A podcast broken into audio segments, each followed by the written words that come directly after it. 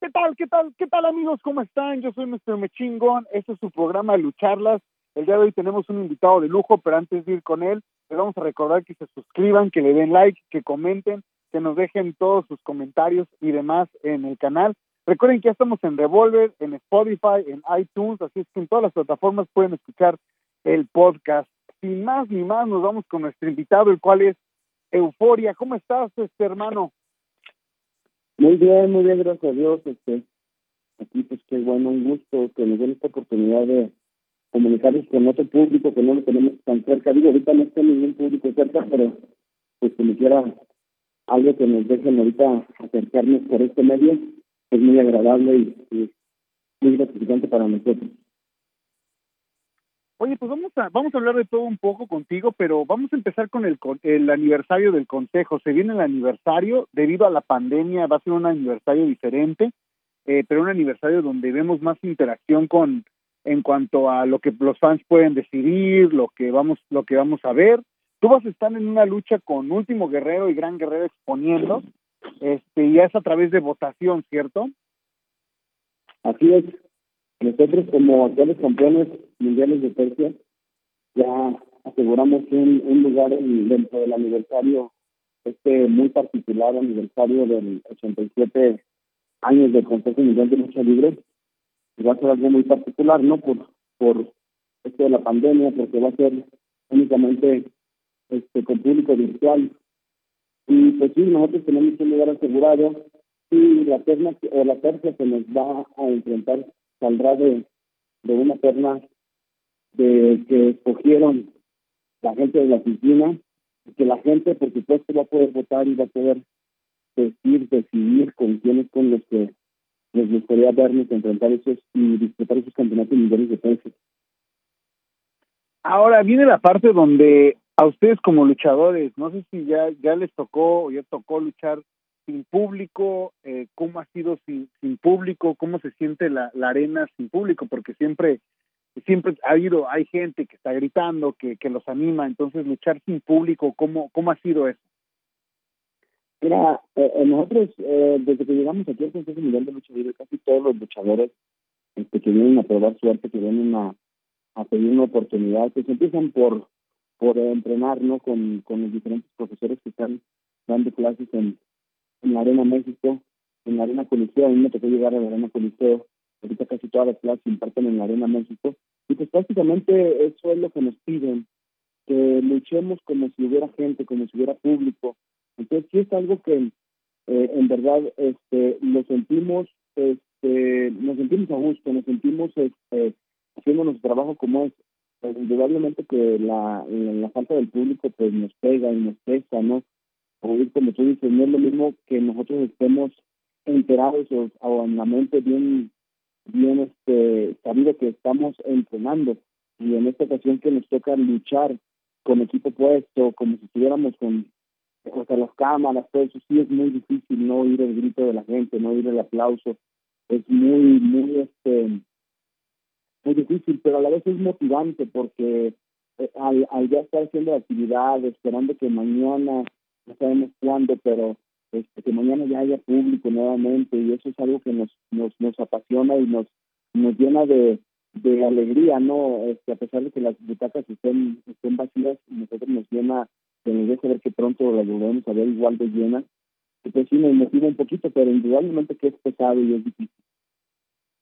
Ahora, háblanos un poquito, ya hablamos ahorita de lo, de lo actual, ¿no? Que viene el aniversario y demás, pero háblanos de ¿Cómo empezaste tu carrera? ¿Con qué personaje inicias tu carrera?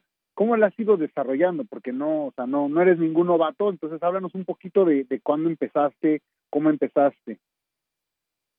Yo soy originario de Terrón, Coahuila. Este, vengo de una familia de luchadores. Mi padre era luchador.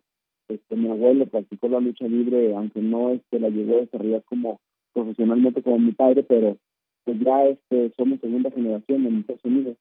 Y pues yo empecé eh, en Perrón Coahuila a la edad de 15 años, en 1990.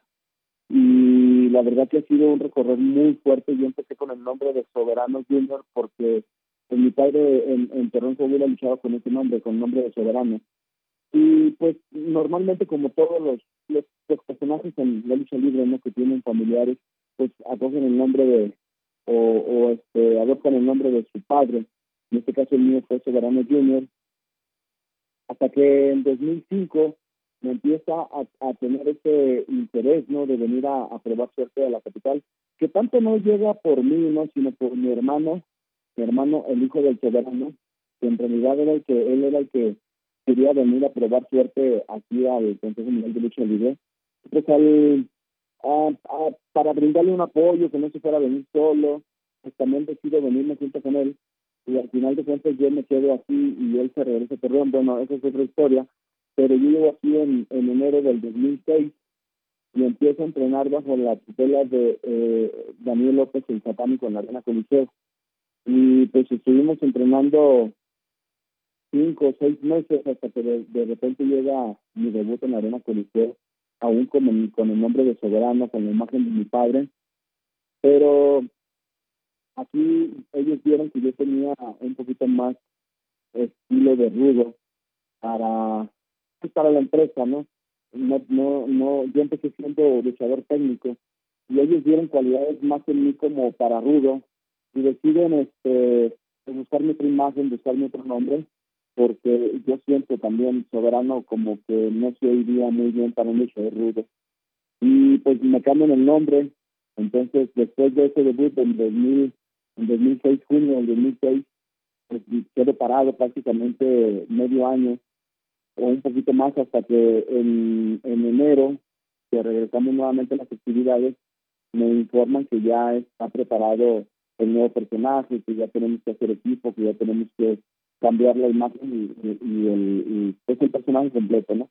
Y en marzo me debutan como Euforia, ya este, bien sentado en el gran rudo y a la fecha pues eso es lo que nos ha tenido y nos ha dado a conocer ese nombre, ese personaje de Euforia. Pero al principio, pues, con el nombre de mi padre que todavía pude este, enseñárselo a la gente de, la arena coliseo.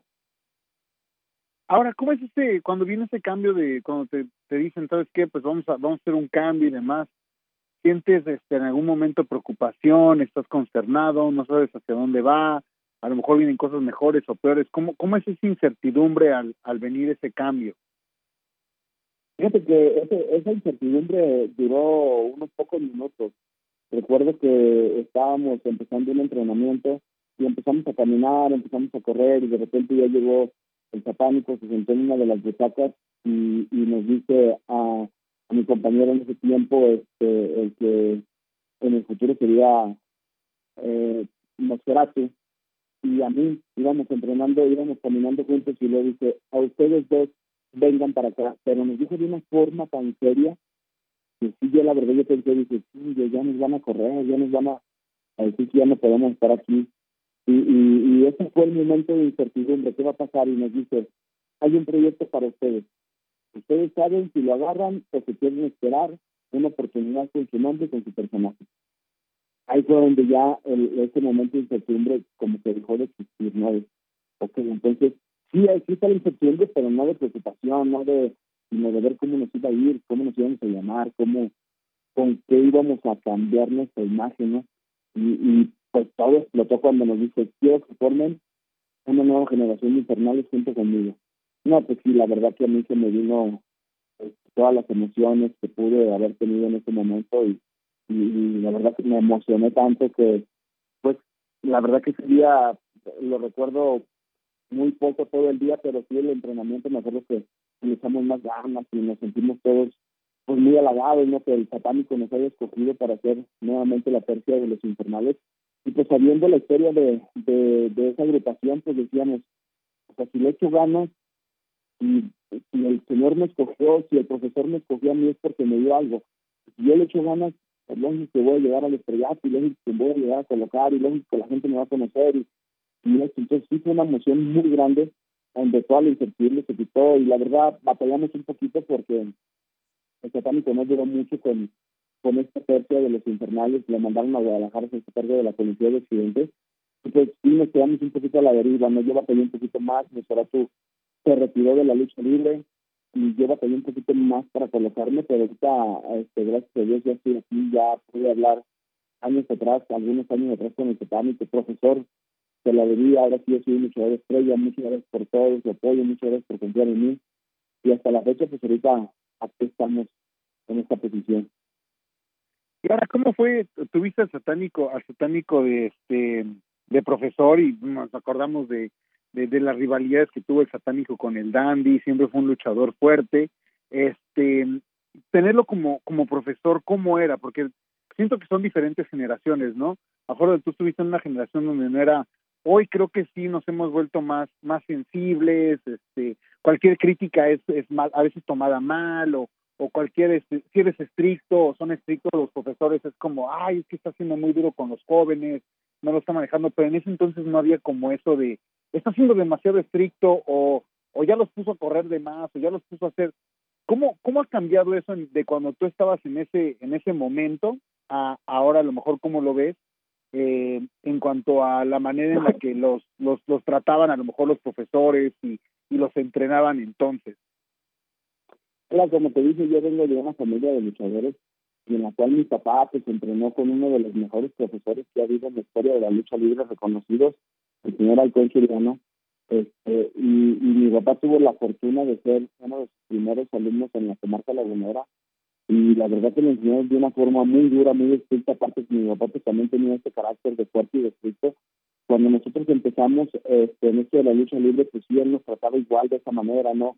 Muy duro, este, no nos dejaba recargarnos en las cuerdas, no nos dejaba cruzarnos de manos, no nos dejaba, o sea, no podíamos hacer una mueca de, de cansancio, de dolor, porque ya nos estaba corriendo el entrenamiento, ustedes no sirven para esto, váyanse de aquí. La verdad nos trató de una forma muy dura, que ahorita a la fecha, en ese momento yo decía, que hasta de mi jefe, ¿no? Que es mi papá y nos trata de esa manera. En ese momento no lo veía así, ahorita digo, qué bueno que nos trató de esa manera, porque gracias a eso ahorita estoy saliendo adelante y estoy sobresaliendo en esto de, la lucha libre. Cuando yo con el satánico me encuentro un luchador prácticamente de la misma categoría, de la misma camada de mi padre, ¿no? Que, que aprendieron con esos profesores primero que hubo en la lucha libre mexicana, que les enseñaron todo ese arte de la forma más dura y más difícil. Entonces sí fue algo, pues, difícil, ¿no? Porque pues no es lo mismo que lleguen esas palabras de tu padre que lleguen de, de cualquier otra persona. Digo, en este caso refiriéndome a, a, un profesor, no estoy diciendo que el satánico era cualquier persona, no, claro, el satánico era ya el satánico, como tú dices, ya había tenido todas esas rivalidades, ya había tenido todos esos grupos de infernales, ya tenía toda la experiencia, y pues sí, muchas veces yo me sentía halagado porque el Señor este, me, me regañara, mi papá siempre me decía, si no te regañes porque no me interesa, si no te regañes, si no te corriges porque pues me importa poco lo que lo que tú hagas o lo que dejes de hacer, ¿no? Pero si te estoy regañando, si te estoy llamando la atención es porque me interesa que aprendas. Entonces, al sentir yo eso del satánico cuando me regañaba, cuando pues, me sentía halagado, ¿no? De decir, bueno, se está fijando en mí, estoy haciendo algo, sí, a lo mejor estoy haciéndolo mal, pero quiero que lo haga bien, quiero que lo haga de la manera correcta, quiero que, que no me lastime, quiero que, que me vea mejor, quiero que, que yo destaque en esto. Entonces, pues todos esos, esos regaños y esa dureza que tenía pues sí me sentía yo halagado. Ahorita, como bien lo dices, yo me he tocado muchos luchadores y no critico a nadie, simplemente como dicen, los tiempos cambian, este, la forma de enseñar son diferentes. Me ha tocado pues, eh, alumnos que he visto que pues, le faltan al respeto a sus profesores y hablan de tú como si fuera cualquier otra persona, ¿no? Yo, este, a los profesores que he tenido, el pequeño maestro Virus, a mi Guerrero, a Francis Colombo, pues los he tratado de la misma manera, con todo el respeto del mundo, a pesar de que en algún momento pues llego a ser estrella y llego a estar a la par de ellos, pues en el entrenamiento sigo siendo su alumno, ¿no? Y sigo siendo, este, ellos siguen siendo los profesores y trato de respetarles, de darles ese respeto que me enseñaron, pero sí, como ya lo dices, ahora sí ha perdido un poco ese esa forma de los profesores duros, los profesores recios. Y de pronto, cuando viene lo de, estás con, con Satánico, hacen los nuevos infernales, este, viene, bueno, obviamente viene, viene esa, esa, etapa, pero creo que en la etapa donde estás ahorita con, con Último Guerrero, con Gran Guerrero, de, de cierta manera algo similar en cuanto a la manera en la que se manejan como, como personajes, el, el lado rudo y, y, demás, ¿te trae ciertos recuerdos o ciertas similitudes entre lo que hiciste con, con el satánico y a lo mejor lo que estás haciendo con, con Último Guerrero?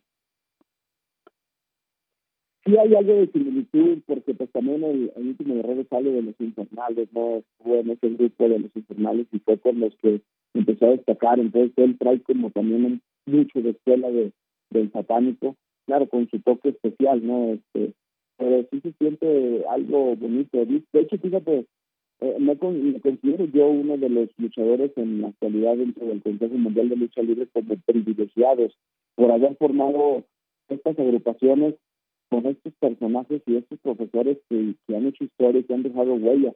Estamos hablando de, de Daniel López el primeramente como infernal, después me toca formar parte con el pequeño maestro Virus, con los, con los conserveros, y ahora al lado del último guerrero, con los guerreros laguneros, al lado del gran guerrero, pues sí, la verdad que me he sentido cobijado muy, muy, mucho y, he aprendido mucho de ellos, ¿no? De todos y cada uno de los, mis compañeros que me ha tocado, pero sí veo algo de eh, una similitud que eran los, los infernales, ¿no? En, aquellos años pues, había muchas tercias, como que estaban de moda las tercias, y ahorita pues sí somos pocos los que nos mantenemos en ese estilo, los guerreros, la nueva generación dinamita, y yo creo que por ahí estamos parando de contarle aquí en el Consejo Mundial de Lucha Libre. Anteriormente estaban los, los ingobernables, que unos se han ido, otros se han quedado a la deriva, y ya no hay tanta esa esas agrupaciones. Ahorita los que estamos este, fuertes como tercia pues somos nosotros y la nueva generación dinamita. Y, pero yo, yo, yo pienso que sí, los, los guerreros están haciendo una forma de, de, sacar nuevos luchadores, este como lo hicieron en su momento los infernales. El, este último guerrero ya lleva algunas generaciones. Desgraciadamente muchos, por, por muchos motivos ya no están, algunos ya no están aquí, ¿no? Pero pues nosotros que estamos y nos mantenemos, yo siento que, que vamos por buen camino y sí me siento casi a la par de, cualquiera de los infernales de, en el momento que, estuvieron en su apogeo. Bueno, y ahorita que lo mencionaste de, la, de las nuevas heces que hay, los, la, la nueva generación dinamita, eh, creo que creo que son de las de las tercias fuertes, pero también a veces donde a, lo mejor es la, la mentalidad que tenemos, no sé si como empresa de de no poner rudos contra rudos tantas veces o no repetirlo, pero creo que son una tercia que, digamos, con, con ustedes se encajonaría bien, ver ese rudo contra rudo ha cambiado un poco en donde ya lo, ya lo llegamos a ver, ¿no? Porque antes cuando, al menos cuando yo era más chavo, veíamos, siempre era técnico contra rudo, técnico contra rudo, o sea, pues, si querías ver la lucha se tenía que cambiar de, de, de bando el, el, luchador para que fuera, que siguiera siendo técnico contra rudo. Eh, ¿Cómo te ha tocado en ese, en ese aspecto, ese, ese cambio donde ya el, el rudo es visto diferente, donde ya el rudo es visto, ya es como el, el chico malo, el popular? Pues sí, mira, ahorita desgraciadamente, a lo mejor no está mal dicho desgraciadamente, ¿no? Pero para bien o para mal, tal vez se podría decir, la lucha libre ha cambiado, ha evolucionado. Eh, eh, hay mucha gente que, que, que dice no que la evolución de la lucha libre que la lucha aérea que la lucha este no yo pienso que la evolución de la lucha libre es esto que ahorita ya no hay este esa confrontación del bien contra el mal el ruido contra el técnico. Ahorita prácticamente somos luchadores no ya puedes luchar del lado técnico puedes luchar del lado ruido al menos en la empresa en el Consejo Mundial de Lucha Libre ya han manejado mucho de ese lado. De repente hacen los relevos increíbles de repente hacen luchas de técnicos contra técnicos, de rudos contra rudos. Sí nos hemos dado cuenta a muchos luchadores, estamos aquí que en la Arena México, en las diferentes clases del Consejo Mundial de Lucha Libre, que no toman muy en cuenta una lucha de técnicos contra técnicos. La de rudos contra técnicos, pues es indudablemente que ha sido la tradición y, la gente la sigue viendo como la modalidad por por excelencia, ¿no? Pero la verdad que una, una lucha de rudos contra rudos despierta mucho interés. Ya este, nos tocó enfrentar a, muchos en cuanto a, los, ingobernables, que también son rudos, la nueva generación dinamita, por ahí las, las personas que llegaron de fuera, pues, que estuvieron un momento haciendo invasión dentro de la Arena México, que nos tocó enfrentarlos a ellos. Este, la gente se emocionaba tanto este, como si fuera una lucha de rudos contra técnicos, nos apoyaban a nosotros, apoyaban a ellos. Y eso se nos había cambiado, ¿no? Anteriormente pues el rudo no era apoyado, el rudo no era aplaudido, el rudo era odiado, el rudo era el maldito, el rudo era pues, el, pues, el malo, y el técnico pues siempre fue el aplaudido, el ídolo, el que hace las cosas bonitas, el que hace las cosas bien, el que, el que no se sale de la regla, el que se va por el camino recto y así, ¿no? Entonces, Ahorita pues la gente no le interesa tanto eso, sino le interesa ver un buen espectáculo. En este caso, si nosotros le podemos dar siendo los rivales ruidos, pues la gente le toma muy este, a gusto y, nos lo agradece, ¿no? ¿Cómo lo agradece? Pues con el aplauso y nos damos cuenta que a la gente le, le gusta y le interesa este tipo de confrontaciones. Por eso, creo que el Consejo Mundial de Lucha Libre ha seguido este, por ese camino. De hecho, en las tercias que están, en las ternas que están este, para competirnos el, el Campeonato Mundial de Tercias, pues son dos, dos tercias que están del lado ruido completamente y una, una tercia técnica. Y pues por lo pronto la gente se va, este, se va haciendo más al lado de las tercias rudas. Creo que la que va ganando ahí es donde está Cabernario su terrible. Ahí por ahí supe que eh, Cabernario ha tenido algún problema y lo van a cambiar por otro luchador, pero creo que están poniendo, están eh, eh, eh, ¿cómo se dice?, este, proponiendo a otro luchador rudo. Entonces, pues lo hacen porque a la gente le parece bien un confrontamiento de rudos contra rudos. Pues, eso es lo que está pasando ahorita con, con estos estilos, ¿no? Que ya no son tan marcados como antes. Eso que mencionaste ahorita, lo, lo vamos a, lo, quiero retomar, lo, que estás mencionando ahorita de, de, de Cavernario, a lo mejor un poquito de lo que fue el personaje de Rush y todo, pero quiero regresar a, a lo que platicabas hace, hace ratito, nos hablaste un poco sobre eh, cuando estabas entrenando, que eras, que eras soberano, que te dijeron, no es que tú no, te vemos como, como técnico, te vemos más como rudo. ¿Cómo era antes eso? O sea, ¿qué, ¿qué decía de un luchador? Este luchador es tú, este luchador es rudo, este luchador sirve para técnico, este luchador me sirve. Porque creo que antes lo veían diferente, en ese, por lo que platicaste ahorita, antes lo veíamos diferente, o lo veían diferente los las personas que estaban encargadas de evaluarlos a ustedes, los profesores y demás. ¿Cómo lo veían? O sea, ¿por qué fue ese cambio de, es que él no, él lo vemos como un rudo, ¿no? O sea, ¿por qué te cambiaron de, de rudo a técnico? ¿Cómo lo veían antes? Que a lo mejor ya hoy se ve diferente, pero en ese entonces, ¿cómo se veía? ¿Era más lo aéreo? Eh, eh, independientemente de que, de que tú fueras más aéreo, que tú fueras más este, técnico, que tú fueras más, más fuerte, ¿no? Yo creo que mm, siempre ha sido por el gusto de cada persona. En el caso mío, pues yo decidí ser técnico porque mi padre era técnico y, con el nombre de Soberano, pues la gente identificaba al personaje como un luchador técnico. Entonces yo por eso me cambié o, me, me, cargué al lado técnico desde que empecé. Pues, ¿Cómo te vas a llamar? Soberano Junior y pues estilo técnico, porque papá era técnico. Aquí hay muchos luchadores, ¿no? Que escogen ser el personaje, eh, su personaje hacerlo del lado rubio, del lado técnico, porque les gustan los aplausos, porque se sienten este, bonitos, porque se sienten que tienen buen físico, porque sienten que la pueden hacer mejor así, porque no les gusta que le mienten la madre, porque no les gusta que les embuchen, porque no les gusta, o sea, cada quien escoge su, su personaje y yo creo que hasta la actualidad todavía sigue siendo así. El problema es cuando llegamos, o, no el problema, sino la diferencia es cuando llegamos a una empresa de lucha libre a, que en la actualidad hay muchas empresas, aunque sean pequeñas, pero están y, ellos quieren un determinado este, producto que van a que van a enseñar a, a su público. ¿no? En este caso, la Arena México, pues, tiene esa esa visión, tiene muchos muchos este, profesores, pintores que están viendo este, qué estilo le puede quedar a cada quien. Yo recuerdo que estaba estábamos entrenando un día y estábamos haciendo unos mortales ahí de la de la segunda cuerda hacia atrás para caer parados y me acuerdo que el satánico me dijo, a ver, esperen para acá. Y bajé, ¿qué pasó, profesor? Dijo, deja de andar haciendo esas cosas. Ah, profesor, pero es que mire, dijo, no, a mí me gusta es más para rudo. Entonces deja de andar haciendo eso porque eso no te va a lastimar y, ya no te va a servir, no lo vas a ocupar. Y dije, bueno, pues quién sabe qué vería él en mí, ¿no? Entonces, a él se le pareció que yo este, podría desarrollar un poquito más de lucha libre siendo ruido.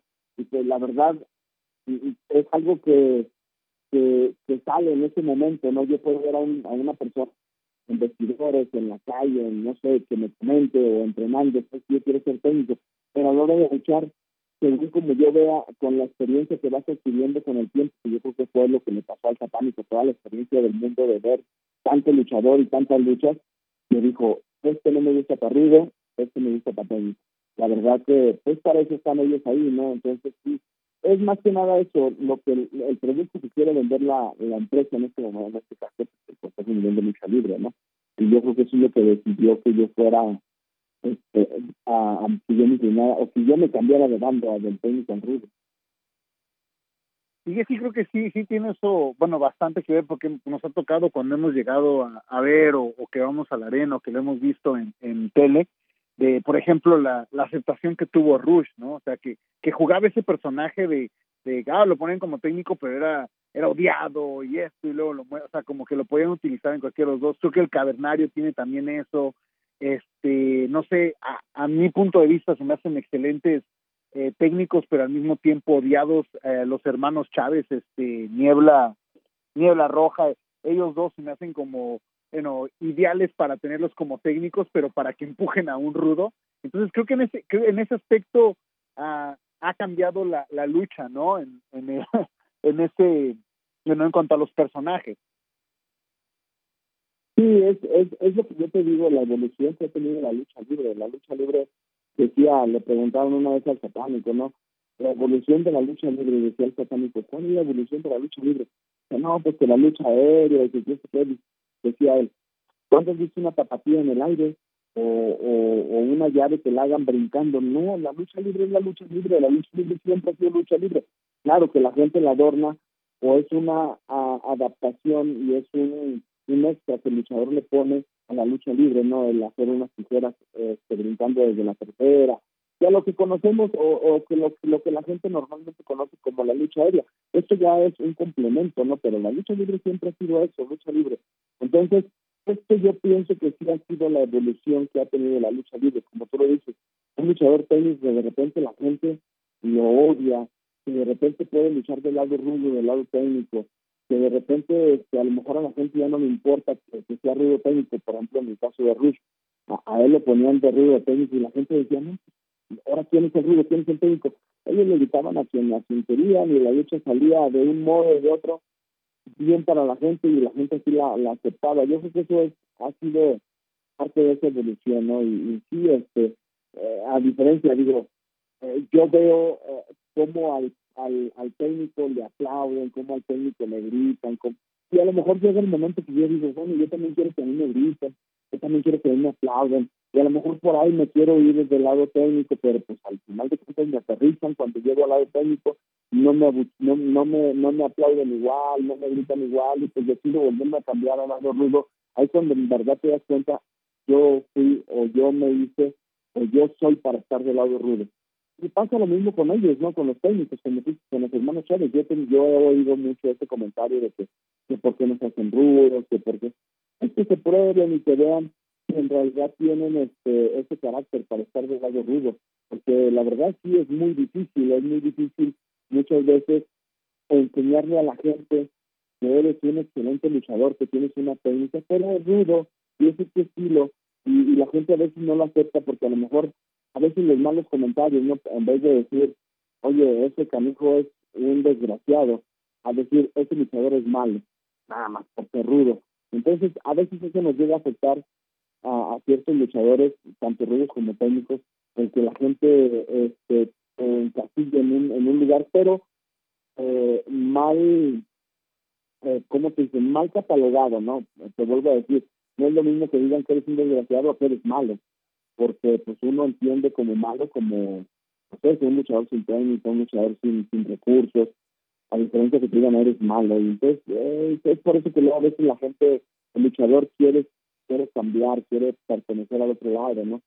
Pero pues te digo, esto es muy válido y solamente cuando pase, pues ya tú sabrás si estás en el lugar correcto.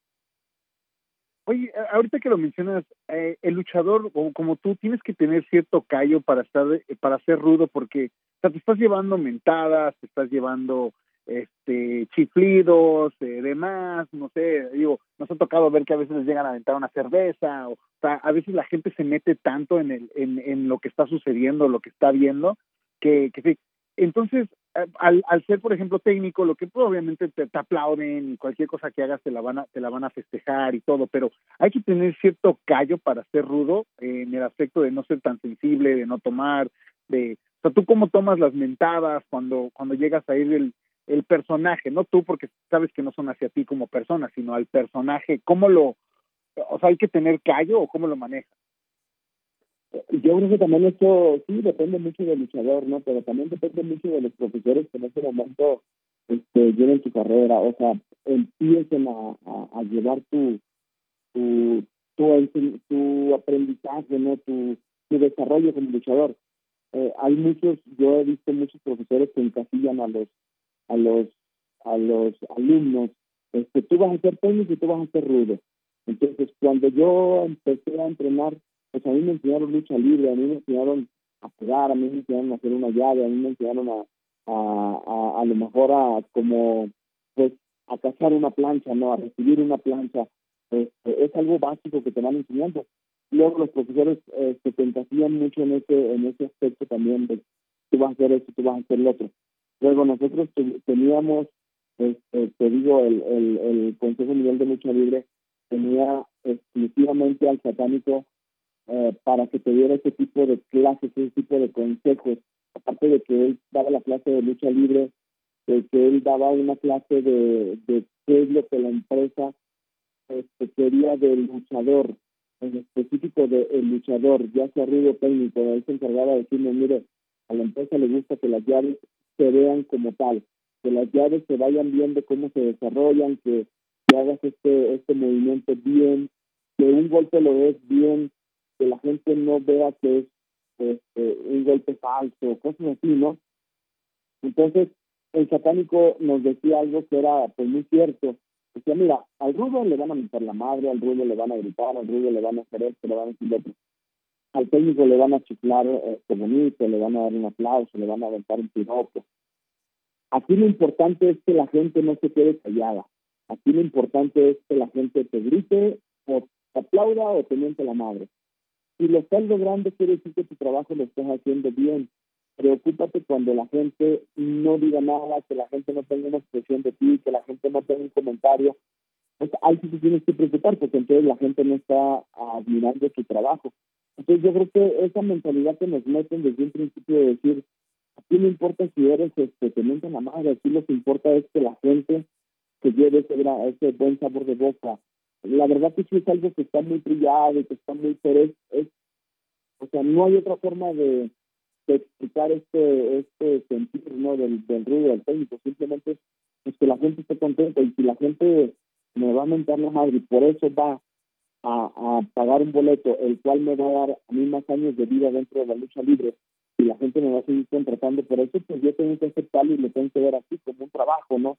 E, e, es por eso que a veces cuando nosotros decimos voy a trabajar, la gente dice, oye, espérame, ¿qué no vas a hacer un deporte? ¿Qué no vas a luchar? Sí, pero es mi trabajo.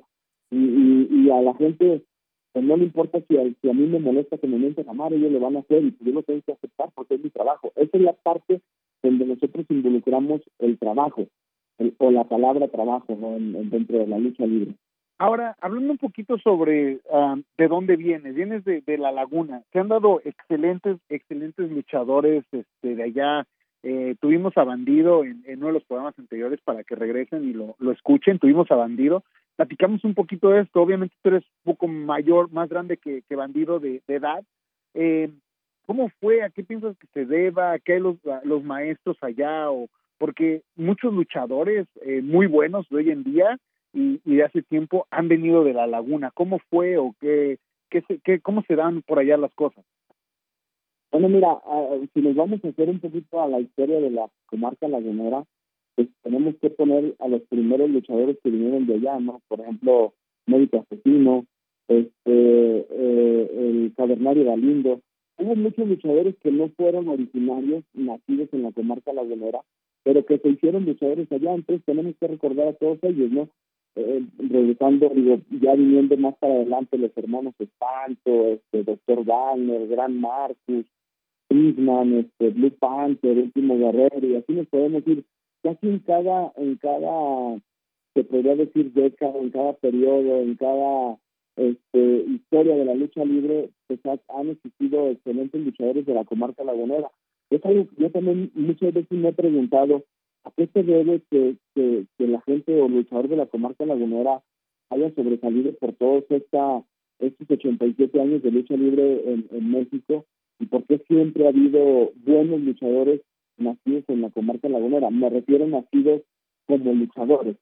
Entonces, y, y pues sí, algunas dudas de eso se me han despejado en cuanto a saber quiénes eran los, profesores. Te lo voy a decir, hubo un profesor buenísimo, este, el Antón Siriano, que mucha gente lo, lo conoce lo reconoce como uno de los excelentes profesores dentro de la lucha libre mexicana, que él aprendió lucha libre este, por este lado, no sé exactamente en la Ciudad de México, en su natal, allá creo que era de Guerrero, este, si allá aprendió. Luego ah, yo le preguntaba a mi papá, oye papá, usted me enseñó, por ejemplo, a Joe Marín, un luchador que, yo cuando llego aquí a, a la capital del país, a, a, a estos, donde yo empiezo a conocer luchadores de gran, de gran categoría y de gran trayectoria que me decían, Joe Marín era conocido como el Mil Llaves, ni quién me enseñó a Joe Marín, y, por ahí se oyen rumores, ¿no? Que un luchador que, que le, un profesor que le decían Maciste, no sé por qué era Maciste, si era por apellido o era por, porque así le decían su nombre de la talla. Luego, en una de las tantas historias contadas por viejos luchadores de la comarca lagunera, me enteré que el Diablo Velázquez estuvo dando clases en la comarca lagunera. No sé qué tan cierto sea esta versión, cuánto tiempo estuvo allá, es estuvo, la verdad no sé, pero ha sido un, este una mezcla de, de, estilos de profesores que han estado allá, la cual ha dejado una magnífica escuela dentro de la comarca lagunera. Y, y el, el chiste es ese, que no se ha perdido esa esencia, no, no se ha perdido, ahorita sigue habiendo buenos luchadores, buenos profesores, eh, Tony Rodríguez, este diabólico, eh, diabólico primero, este, el hijo del halcón suriano que es tiene la, la escuela, la esencia de su padre, ¿no? También lo sigue enseñando. Y hay, hay muchos luchadores viejos que aprendieron. En aquellos años estamos hablando de, de La Sombra, del mismo Gran Marcos, que estuvieron dando clases allá. Aprendieron con profesores, este, la verdad que muchos de ellos ni siquiera en, mi mente eh, alguna vez los escuché o alguna vez este, me imaginé que pudieran estar por allá pero han tenido esa, han, han dejado esa secuencia de, de, profesores y yo creo que es lo que nos ha beneficiado a nosotros, aparte de que pues eso nos eh, eh, propulsó a que muchos luchadores de, de, de, diferentes partes quisieran enfrentarse a luchadores de la comarca lagunera y entonces hacer crecer la escuela de la comarca como eso, ¿no? Como una buena escuela como buenos luchadores y eso nos ha dado también a seguir practicando, a seguir desarrollándonos, a seguir teniendo técnicas nuevas y, yo creo que eso es lo que ha sacado adelante al luchador de la comarca lagunera. Yo creo que el error de, muchas otras escuelas es que se han sentado en su, como se sentaron en sus laureles diciendo que eran las mejores y pues no se quisieron este eh, sobresalir o no quisieron desarrollar más, ¿no? Y la verdad no, no estoy criticando, simplemente porque ahora la comarca lagunera se reconoce como una de las mejores escuelas de la lucha libre en, en, México. Ahora, tu, tu relación con el, con el soberano que está ahorita en el Consejo Mundial de Lucha Libre, ¿cuál es tu relación con él? Es un chavito que se vino a robar el nombre, que la verdad me cae mal y no, no te creas, es mi hijo, es mi hijo, este, es mi hijo y, y, y la verdad es que eh, para mí es un gusto, es un placer que, que pues, yo hubiera querido haber seguido los pasos de mi padre, claro, lo estoy siguiendo en cuanto a la lucha libre, pero me refiero a que el nombre de soberano sonara, ¿no? Este, que se diera a conocer a nivel nacional. Eh, ese era mi sueño y ahora con él, que, le doy gracias a Dios, le doy gracias a la empresa, le doy gracias a, a, mi patrón en ese tiempo, el señor Francisco Alonso y ahora a los señores de que, que le han permitido seguir con ese nombre y, que nos han permitido que el nombre de Soberano suene a nivel mundial, porque pues sí, el Soberano Junior este, ya llevó ese nombre a otros a otros niveles, eh, pues la verdad que nunca lo llegamos a pensar. Me acuerdo cuando mi papá decía, usted va a ser buen luchador el día que luche en una mejor o que vaya a luchar a un lugar más lejos del que yo fui. Y yo en ese tiempo decía, ¿cuándo voy a ir a luchar a Estados Unidos? ¿Cuándo voy a ir a luchar a tal parte? no pues yo ya como luchador ya lo hice, ya lo ya, ya lo sobrepasé, como él decía, pero ahora mismo este ya fue a Inglaterra, ya fue Holanda, ya fue a Francia, ya fue a Japón, ya fue a Canadá, ya fue a, o sea, muchos países que dices, wow, el nombre del soberano está brillando en esos lugares, el nombre del soberano se conoce en la en, en este en Japón, en Estados Unidos, la imagen del soberano se conoce. Y la verdad que pues es algo que me, me llena de orgullo, ¿no? Saber que que ese muchacho es mi hijo, que era nieto de mi padre, este, que sigue con el mismo nombre y, pues se siente muy bonito, es mi hijo y, lo digo con, con mucho orgullo. Ahora, eh, tú mencionaste hace rato que, tu papá fue muy estricto contigo y fue, pero que, que de cierta manera demandaba demasiado de ti al, al momento de estar luchando, trabajando este, en esto. ¿Tú eres así o, o fuiste así con, con, tu, con tu hijo? De algún modo, de algún modo sí, pero este, también una cosa muy importante dentro de la lucha libre que, que a mí me pasó este, en la comarca lagunera, ¿no? donde conocían a mi padre, era que, que pues sí, a él, a él lo reconocían como un excelente luchador. Y, de repente yo tuve este problema de, de ah, es el junior de, del soberano, vamos a ver si es cierto que también es bueno. Y las comparaciones y las críticas y eso. Entonces, la verdad que yo he dejado más a mi hijo que, que camine por su propio pie, que, que sí, claro, encaminarlo y a lo mejor llevarle de la mano a, la arena, al, profesor y después de ahí ya es su problema. La verdad que muy pocas veces ha entrenado conmigo, muy pocas veces me ha tocado a mí darle, eh, sí, muchos consejos, ¿no? Pero eh, así como que, oye, esto lo está haciendo mal, esto no está bien, esto no, no, lo he dejado que él él se desarrolle, él lo haga, y yo pienso que lo está haciendo de una manera bien porque pues, la gente lo está aceptando y, y, yo oigo cómo la gente, perdón, le grita, le aplaude, y cómo en otros lugares, en otros arenas le piden y lo quieren llevar a, a sus eventos, entonces pues está haciendo un, un, un camino bueno. Este, y indudablemente que él se dio cuenta de cómo me trataba mi papá y cómo, cómo era mi padre con, conmigo. Entonces yo creo que a él le queda claro que la lucha libre tiene que ser por ese lado. Y pues te digo, ahorita es algo que, que me llena de orgullo porque él está haciendo pues, por él mismo, ¿no? Su historia por él mismo. Y es que sí, eso que, me, que mencionas, definitivamente creo que es un arma de dos filos. Lo hemos platicado con, con otros luchadores y obviamente con luchadores que, que tienen relaciones en el negocio y luchadores que no las tienen, que entraron por, por su cuenta lo hemos platicado donde hay la parte donde tiene sus ventajas el estar, el nacer en una familia que está en, en el negocio de la lucha libre, tiene sus desventajas, pero este, pero a veces también creo que es el, el talento el que, el que los lleva, ¿no? Porque sí lo hemos visto y es bastante, bastante bueno sobre, sobre el ring, ¿no? Y luego teniendo los, los consejos y todo, creo que eso, eso ayuda bastante para, para balancear, ¿no? O sea que, que tú hablas con él, que seguramente eres estricto con él en algunas cosas y, y este y que lo has guiado en ese en ese camino, ¿no? Sí, la verdad que sí es es, es muy difícil y este pues conocemos la historia de muchos luchadores este hijos de que, que pues no han este destacado al igual que los padres y no es porque sean malos sino porque la gente les ha comparado y la verdad que muchas de esas comparaciones son injustas porque eh, muchos nos atrevemos a comparar este luchas eh, yo estaba oyendo, la otra vez estaba viendo un, un reportaje, bueno, un reportaje, un video de una lucha, fíjate, este, estaba el, el solitario cuando en sus comienzos estaban dos luchadores de la comarca lagunera, este, Polo Torres y estaba este, el rebelde. Y, y del otro lado era Marco Tulio y, y, el solitario. Y, y veía los comentarios que decía la gente, esto sí era lucha, esta es la lucha que yo quiero volver a ver. Yo digo, bueno, ¿cuántos años puede tener esta persona de, estar diciendo esta lucha es la que yo quiero volver a ver cuando en, en, si el persona esa ahorita tuviera 70 años, tuviera 15 años cuando estaba desarrollando este, este encuentro? No creo que se acuerde. Desgraciadamente la gente es muy injusta y se trata de comparar, ¿no? Y, pasa. Hay mucha gente que a mí me comparó, no, es que tu papá eh, fue el soberano y que tú no eres como tu padre. Ni siquiera alguna vez me dieron luchar.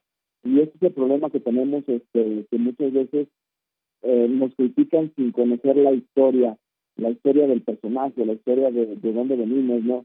Y, y pues sí, es, es por eso que luego a veces es muy difícil ser el hijo de, eh, el llegar de, de una familia de luchadores, el ser el junior, sí es muy difícil. Yo pienso que en este caso, fíjate, eh, como mi, mi hijo el soberano, mucha gente se pregunta, ¿por qué eres soberano junior?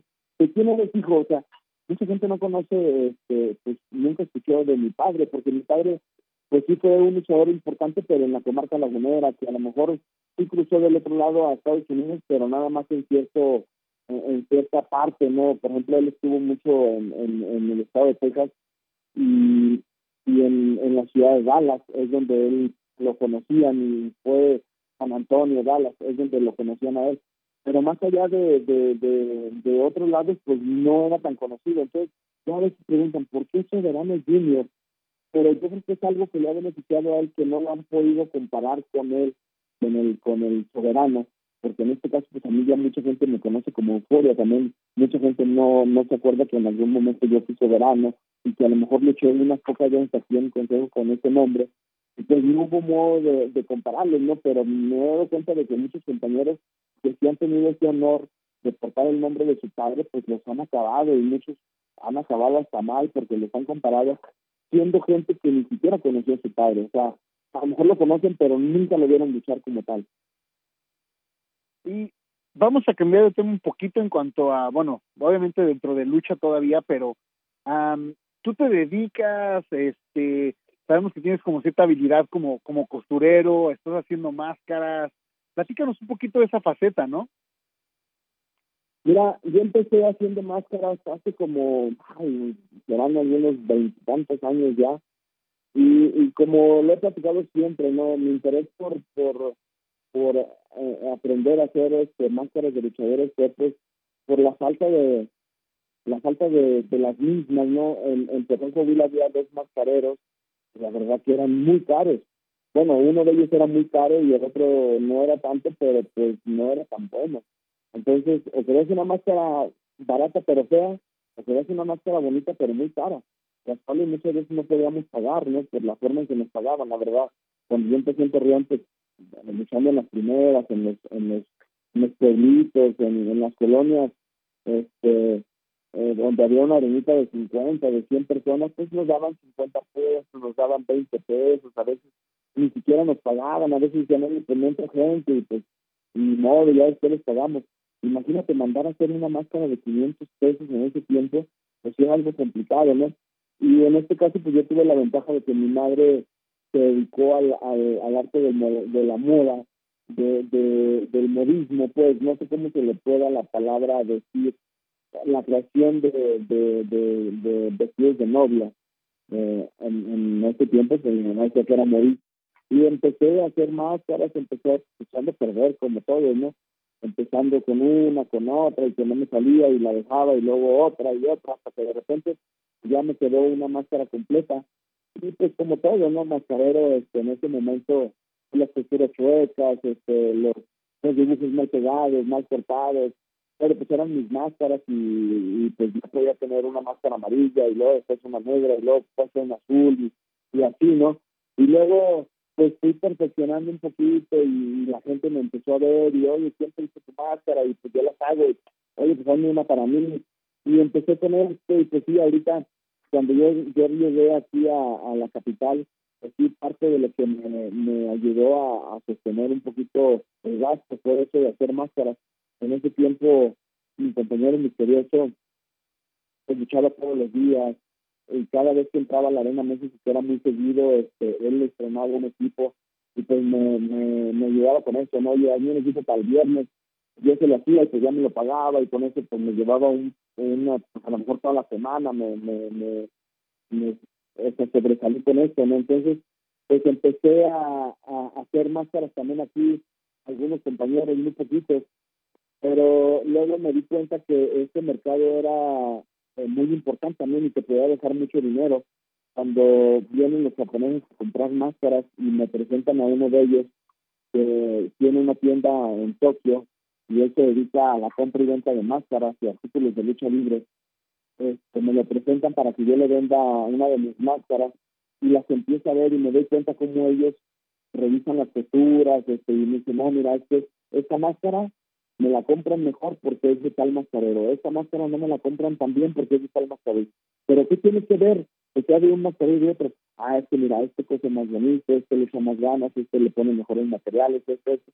Entonces, yo decido a, mejorar mi, mi, trabajo, o sea, no decido, sino que me doy a la de mejorar mi trabajo, ¿no? de buscar mejores materiales, de buscar lo que la gente le gusta.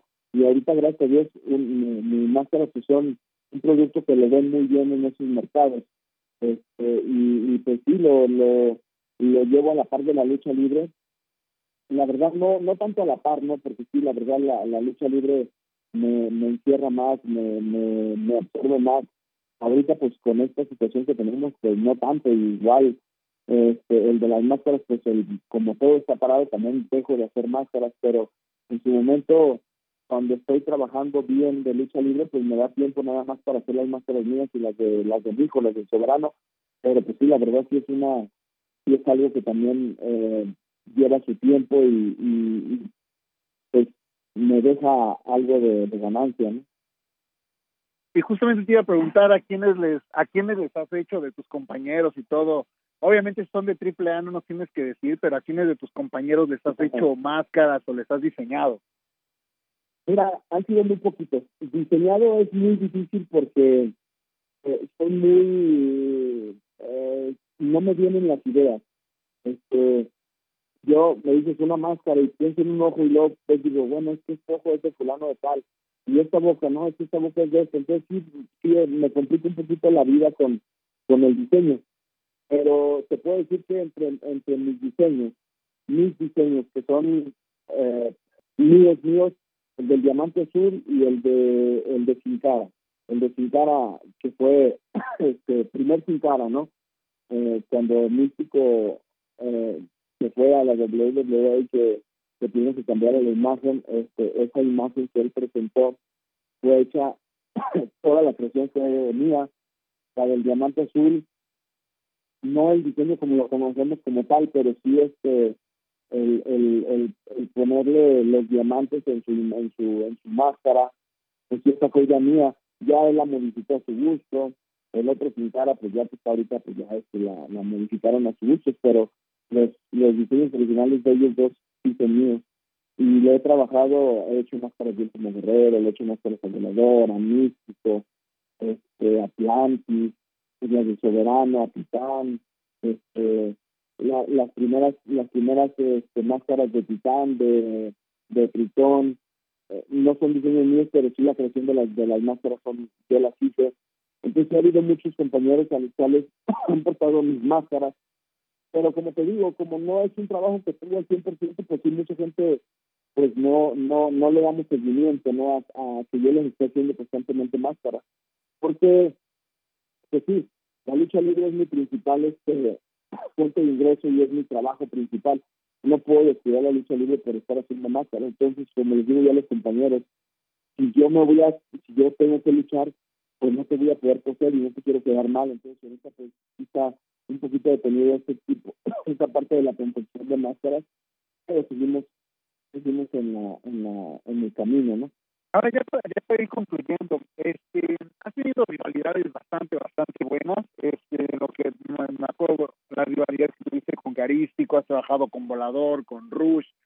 Eh, ¿Cuál ha sido una que, que de plano dijiste, bueno, esta me gusta porque estoy aprendiendo, me gusta trabajar con él? Ha, ha sido excelente este, tanto la rivalidad como eh, cómo nos acoplamos dentro del ring. Fíjate que han sido muchas. Este, la primera, eh, digo, no la primera, no, pero entre ellas, este, con Thunder me gustaba porque era un luchador eh, fuerte, grande, que la gente le llamaba la atención. Más que nada es eso, que la gente le llame la atención, ¿no? A mí me gustaría enfrentar una lucha de máscara contra máscara con Atlantis, con, con Carístico, eh, eh ¿por qué no? Me gustaría con ellos, con Diamante Azul por ser un luchador grande de mi peso, ¿no? Me gustaría mucho con ellos. Pero fíjate que un, hace como unos tres años este, hubo una gira fantástica manía que hacen cada año a, Japón y se van muchos luchadores este, empezando enero, que prácticamente pues todo enero se quedan los los luchadores que, no les toca ir a esa gira, pues te toca defender este, las funciones de todo el Consejo Mundial de Lucha Libre. Y en esa ocasión me tocó tener una rivalidad con Rush, este, un mano a mano que se hizo un viernes, donde la gente salió así este, emocionada y, salí yo de la arena y, me encontré a los hay muchos mascareros de los que venden los puestos afuera, este, de los que venden boletos, de los que acomodan los carros, que me paraban y me decían, oye, estaría bueno una lucha máscara contra Javiera, contra Rush, porque la gente salió emocionada, que la gente estaba diciendo, y luego después me llegaron este notificaciones por por las redes sociales, que la gente les gustaría ver un enfrentamiento con, con Rush. Entonces, eso es algo que te motiva, más que nada que a ti te guste cierto cual personaje para enfrentarlo, ¿no? Pero lo que te motiva más es lo que la gente quiere, lo que la gente pida. En su momento la gente pedía ese máscara contra máscara contra Thunder.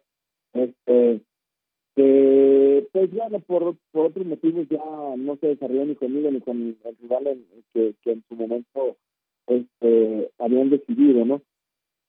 Pero sí yo creo que esas, esas rivalidades con, con, con Místico, con Carístico, con Diamante Azul, ¿por qué no con Volador? Un luchador excelente, que mucha gente podrá decir, es pues, posible, pero no es lo mismo apostar su cabellera contra una máscara, pero el orgullo de haberle ganado a un luchador de este tipo, de este calibre, en un mano a mano y en un evento importante, pues es más que nada ese es el, el trofeo, indudablemente que la máscara, la cabellera o la máscara es el principal trofeo que hay en la lucha libre, pero el, el demostrar que puedes con un luchador de esta categoría, pues yo creo que es muy, muy motivante para cualquier luchador. Ahora ya nos hablaste un poquito de eso, pero tu lucha de ensueño con quién, si puedes escoger, supongamos que no hay que no hay consejo, que no hay que no hay triple A, que tú puedes escoger con quién con quién enfrentarte, ¿a quién te enfrentarías de lucha de ensueño? Atlantis. Sí, la verdad, Atlantis, porque, mira, Atlantis, si recordamos, este, le ganó la máscara a Mano Negra, le ganó la máscara a Último Guerrero, le ganó la máscara a La Sombra, por ahí no sé si se me olvida algún otro lagunero, creo que son los, los ellos tres laguneros que les ha ganado la máscara, y pues sí, es, es algo que, yo creo que todo lagunero tiene en la mente y tiene en el corazón, ¿no? Querer esa máscara que ha que ha quitado tantas otras de, de compañeros y de, de, de este, laguneros, pues sí, la verdad que sería eh, eh, ganarse la, ganar esa máscara pues sería lo, lo mejor que, que le puede pasar a, a un luchador lagunero, en este caso a Euforia, eso sería lo mejor. Indudablemente que pues enfrentarlo también implica este, tratar de vencer a toda esa experiencia y a todo ese eh, récord que él tiene de, de luchas de apuestas, ¿no? Indudablemente nunca ha perdido su máscara, siempre las luchas de apuestas las ha ganado. Entonces, tener ese récord eh, y, poderle ganar es una motivación extra. Y, y pues, el, el, como el, el, ¿cómo se puede decir? El, pues lo que te puede quedar de consolación, ¿no? De que si pierdes con Atlantis, pues vas a pasar a la historia. Indudablemente, este, perder la máscara con Atlantis te, llevaría a quedar en la historia de la lucha libre. Imagínate ganándola, pues te apuntaría a niveles nunca imaginados. Bueno, pues esperemos que se dé, este, ya no será para este año, pero esperemos que, que se dé este para el para el año que viene o, o en lo, o en las fechas siguientes. ¿Algo más que quieras agregar? Pues este, que agradecer a todo el público que, que ha tenido, al igual que nosotros, la paciencia, este, que está esperando la lucha libre.